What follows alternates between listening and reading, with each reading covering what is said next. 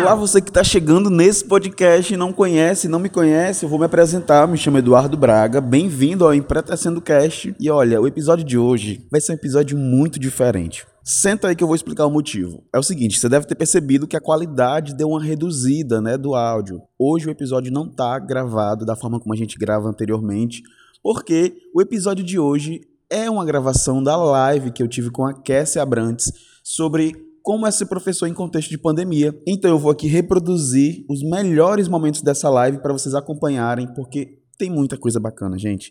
A gente conversou sobre muita coisa massa. O episódio de hoje está bem diferente, mas eu prometo que é um diferente pra bom, tá muito bom. Se você quiser nos encontrar nas redes sociais, é só procurar no Instagram como EmpretecendoCast, no Twitter como EmpretecendoC, e você pode mandar o seu e-mail, a sua sugestão, a sua cartinha de amor, o que for pra gente lá no empretecendocast.gmail.com e vamos pro episódio de hoje que tá imperdível.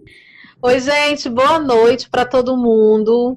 É um prazer estar aqui com o Eduardo. Essa conversa prazer já devia ter acontecido. A gente tinha marcado, a gente estava se paquerando ó, faz tempo, né, Eduardo? Sim, com certeza. Faz muito tempo, sinal.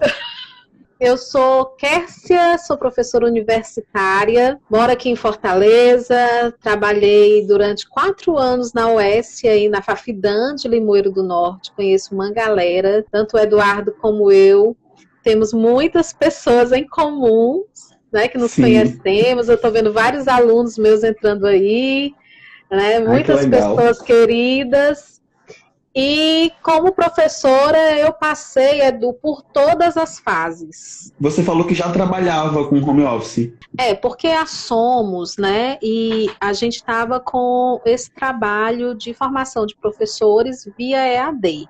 Então, eu já tinha essa coisa de ter horários fixos em casa para dar assistência a esses professores remotamente. E tinha o meu trabalho fora. Só que houve uma grande mudança quando começou nesse né, período de isolamento social. Primeiro, de organizar a agenda para encaixar os trabalhos, porque eu sou igual ao pai do Cris, né? Eu tenho três empregos.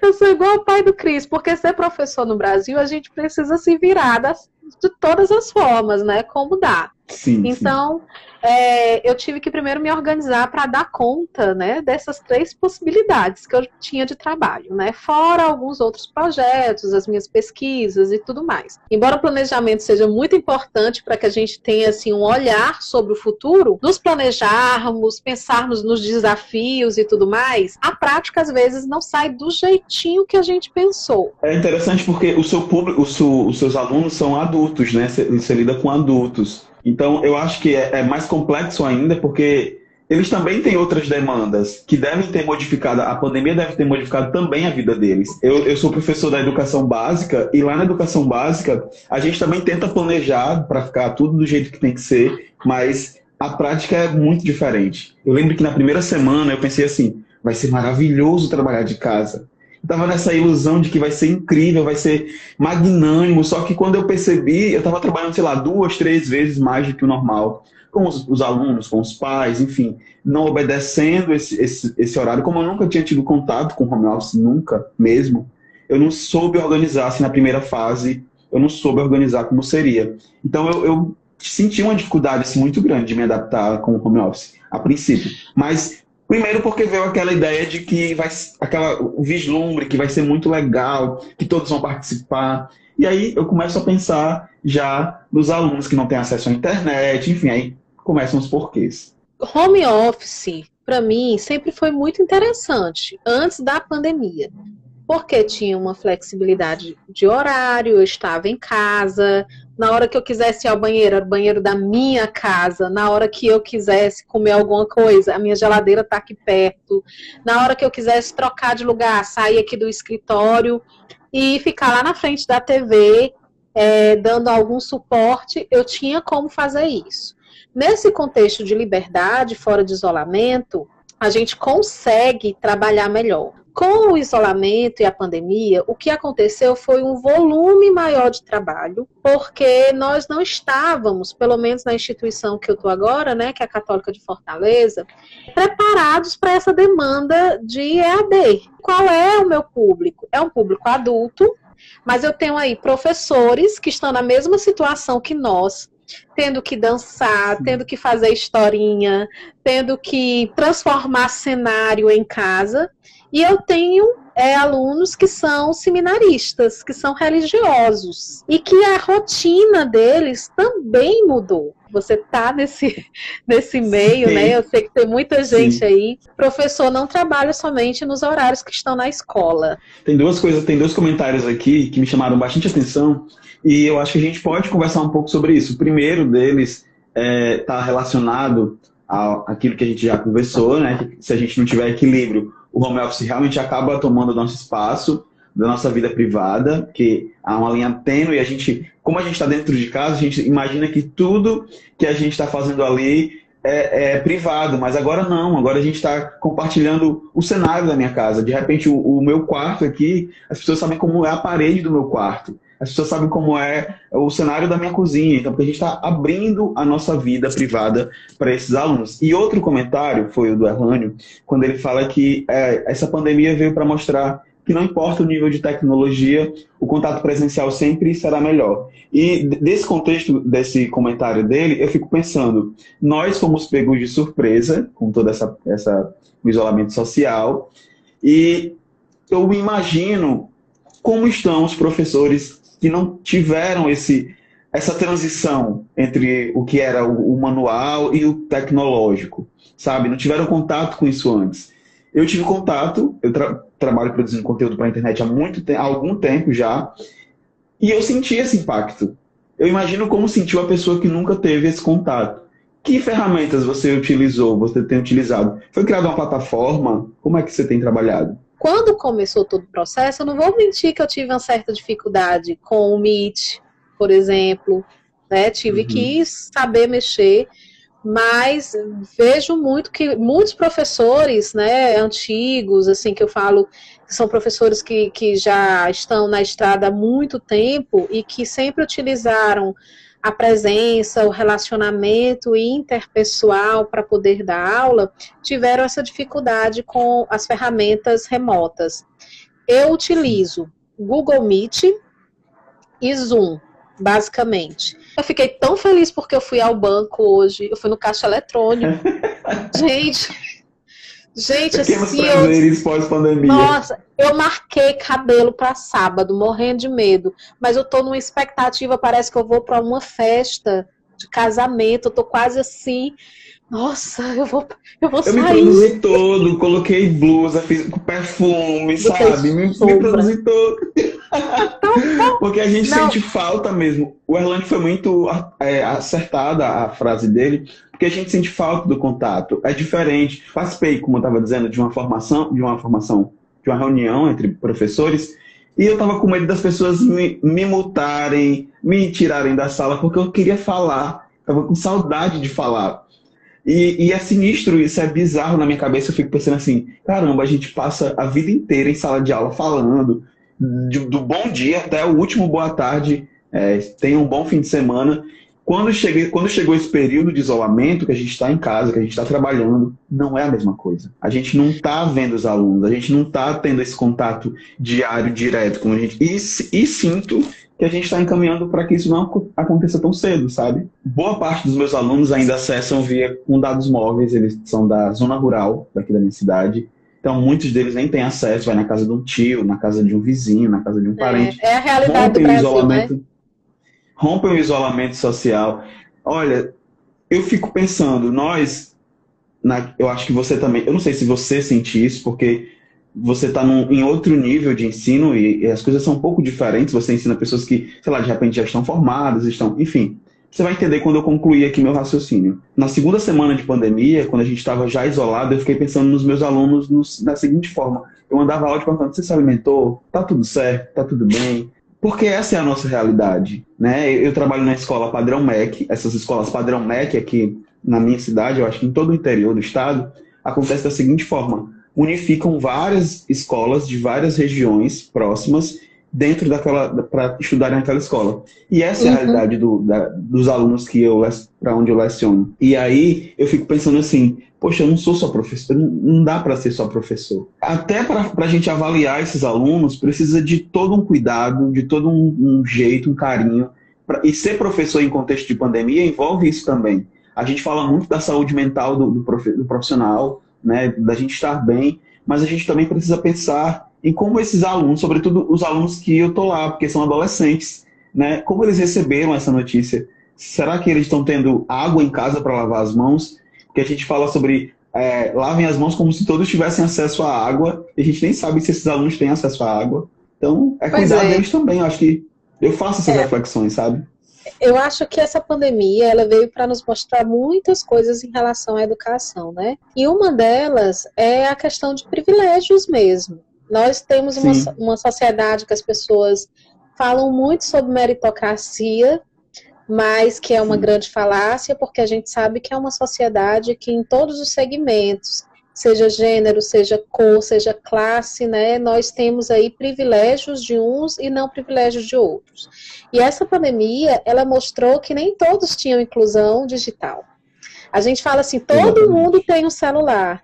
Eu tenho uma irmã porque eu sou filha de agricultor, com orgulho. Meu pai yeah. vaqueiro, meu pai vaqueiro, mora no sertão, né? E minha mãe foi professora de português, é professora do ensino básico. E eu tenho uma irmã que mora no sertão, que eu acho que ela tá até por aqui, que eu vi que ela entrou. Né? E e ela está nesse momento de, de estudar remotamente. Mas até nesse ambiente a gente vê a questão do privilégio. A minha irmã tem um notebook dela, ela tem internet em casa, mesmo sendo no interior. Quantos coleguinhas dela tem? Quantos colegas dela que moram ainda mais no interior ainda, que às vezes falta até energia, tem a condição de ter é, um computador e a internet à disposição? Eu tenho alunos que são do propedêutico. O propedêutico é um processo de experiência para a pessoa, para o rapaz, né, saber se quer mesmo entrar para o sacerdócio. E nessa turma do propedêutico, eu dou aula de literatura, que é a minha área, né?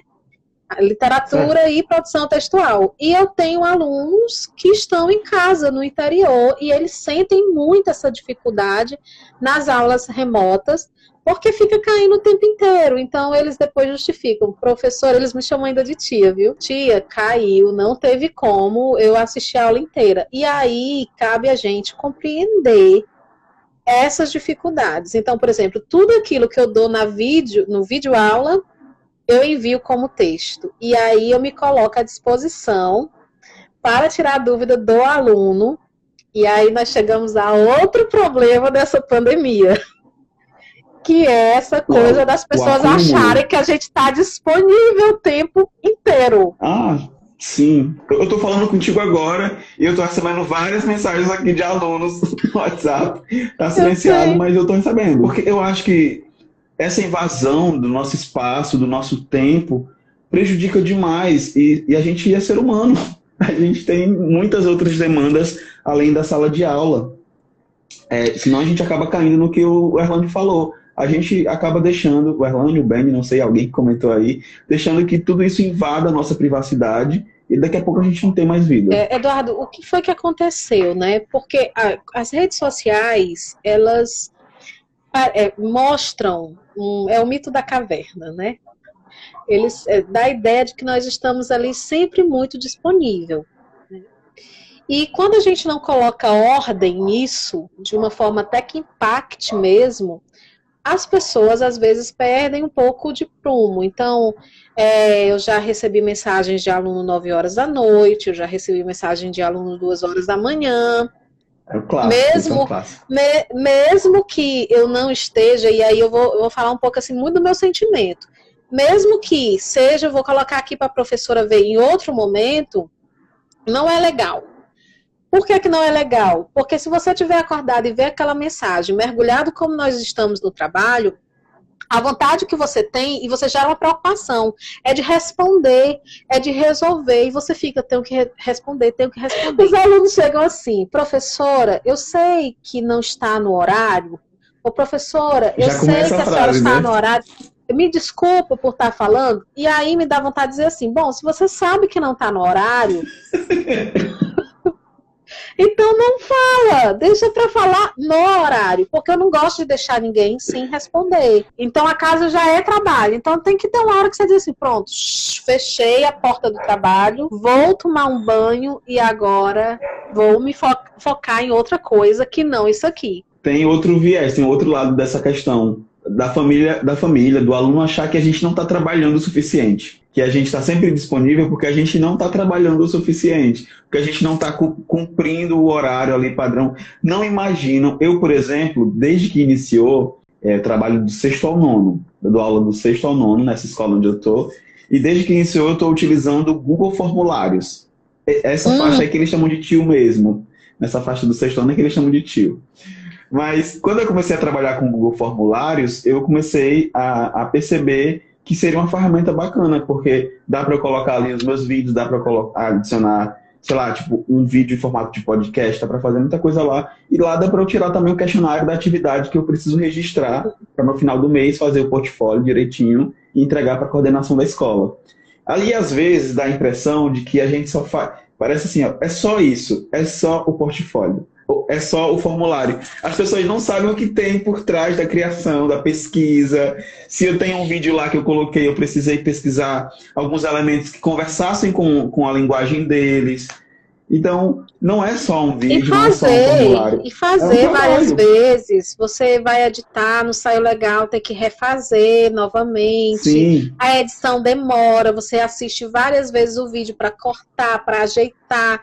Aquela palavra não ficou legal. Ixi, essa, essa, esse cenário não ficou ok, vou fazer do outro lado, aí faz tudo de novo. Sem contar que, assim, pra, é, eu trabalho com edição. Eu trabalho com edição de vídeo desde 2011 com edição profissional. Eu presto serviço para alguns para algumas instituições aqui nessa questão da, da, edição de vídeo. Mas a edição de vídeo precisa de um computador potente. O notebook que eu tenho em casa, ele está aqui, sei lá, desde 2011 também, junto comigo. É um computador, é um notebook antigo, então a gente precisa trabalhar dentro das nossas possibilidades. Imagina, eu, eu trabalho 20 horas, sou contratado 20 horas aqui no município, semanais, mas eu tenho trabalhado muito mais. 40, Por exemplo, 80. De... Sim, é, nas quintas-feiras é, são as minhas folgas, quintas e terças pela manhã. E geralmente é o tempo que eu organizo os conteúdos para o canal, conteúdo para o podcast. E agora eu estou tendo que driblar assim, muita coisa para poder colocar em dia, porque mesmo com toda a organização, ainda assim estamos trabalhando muito mais do que se estivéssemos em sala. A gente definiu juntos esse tema e como seria o título dessa live, eu não achei que fosse tão profundo. São, um, são debates tão profundos que eu acho que exigiria cada um deles um, tempo, um espaço necessário para ser debatido. Porque tem o caso da, da mulher que está em casa é, convivendo com o agressor, tem a criança que está sendo vítima de abuso, que está tendo que conviver com o agressor.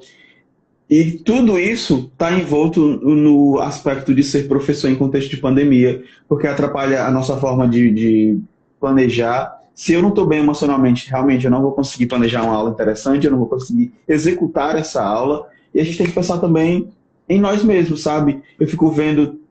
Uma coisa que eu tenho observado é que as, as lives que falam, as lives, os webinários que falam sobre como é ser professor, e como, elas estão vazias, elas estão esvaziadas.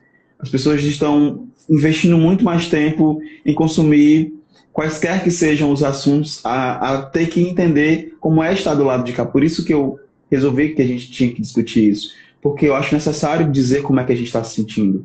Eu acho necessário dizer para as pessoas o que a gente está fazendo durante a pandemia, que não é só o resultado daquele vídeo. Não são os 12, 20 minutos que aquele vídeo tem. São umas 4 horas de edição e pós-produção para ele chegar lá no, no, na atividade do aluno, sabe?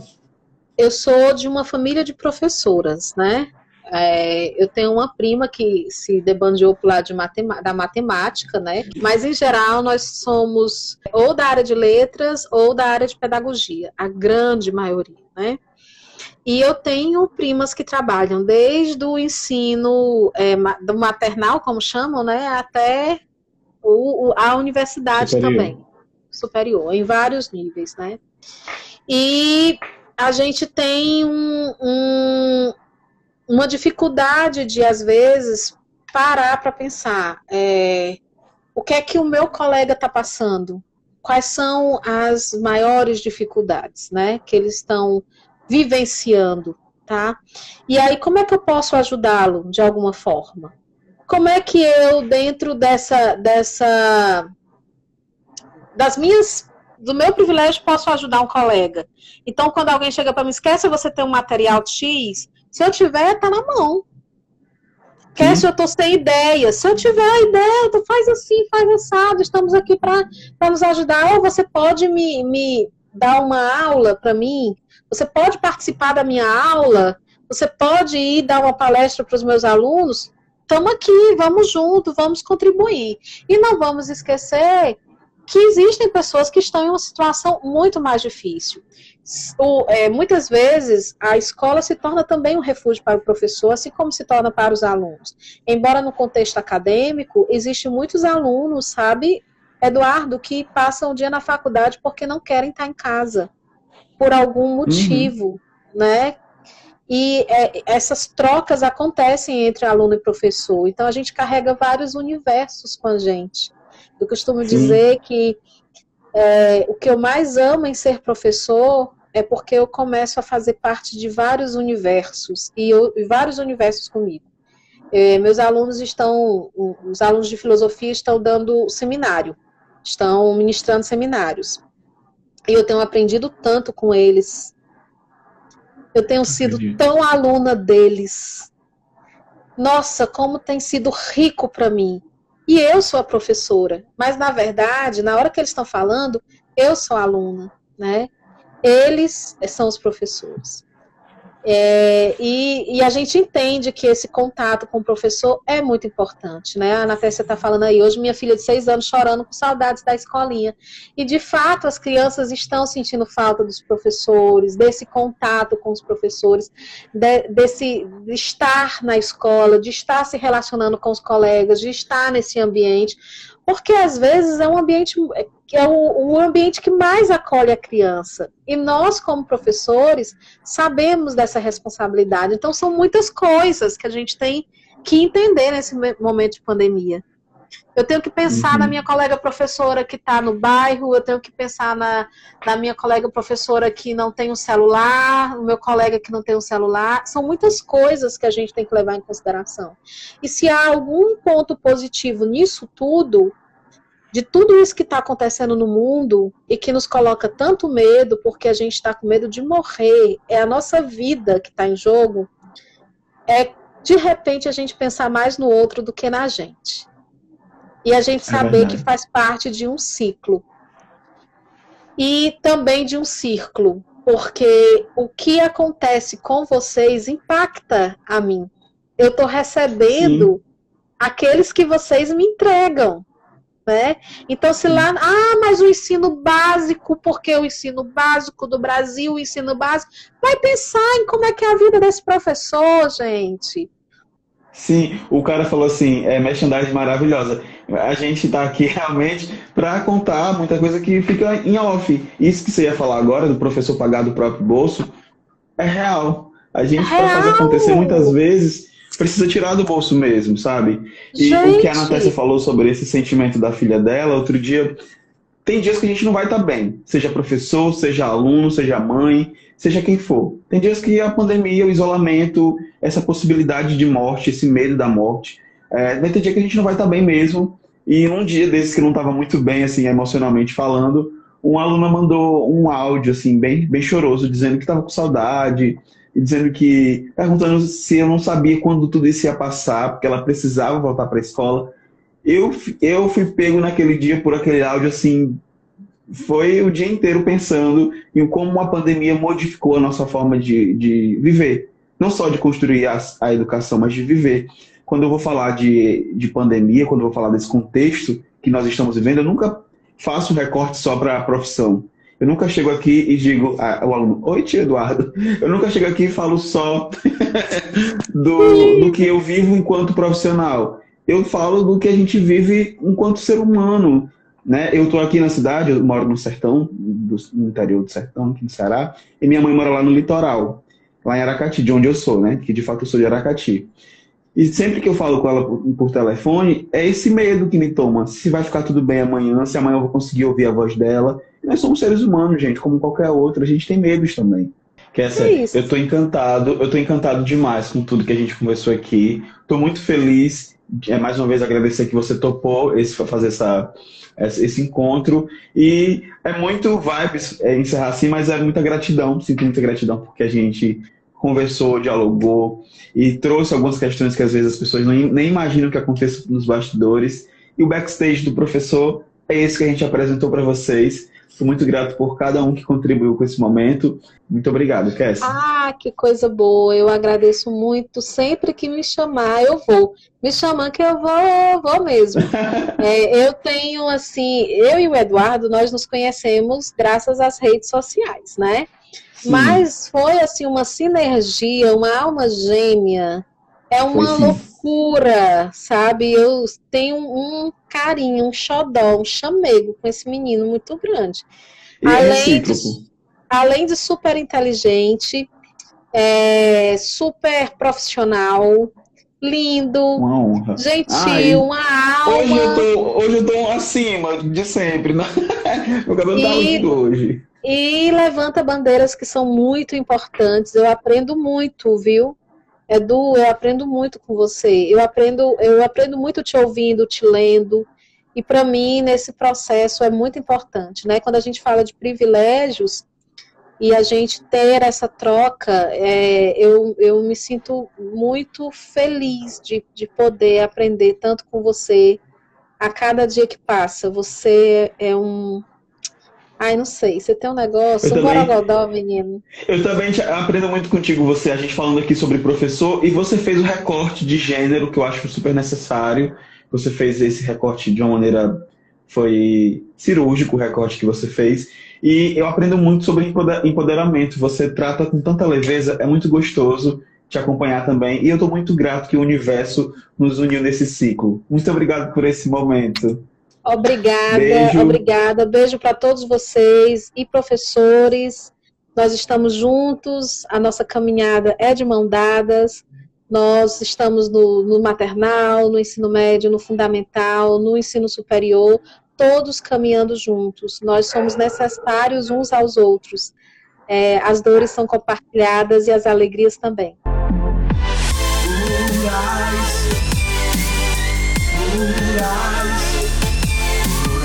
Olha só, esse é o quadro Plurais e no Plurais a gente indica para vocês algo para seguir, um livro legal, um vídeo, um canal no YouTube, um perfil no Instagram. E a indicação de hoje não podia ser diferente, tinha que ser o Instagram da Cassie Abrantes. Pessoal, o Instagram dela é incrível. Ela traz dicas de organização, tanto de estudo quanto para casa, tá? Para organizar a nossa casa melhor. Ela traz um conteúdo super diferenciado, com textos maravilhosos, reflexivos e cheios de conteúdo que vão somar, agregar. É disso que a gente precisa, de pessoas que agreguem, hein? Então esse foi o nosso episódio de hoje. Muito obrigado por nos ouvir até aqui. E sexta-feira que vem tem um episódio que vai te dar um frio na barriga.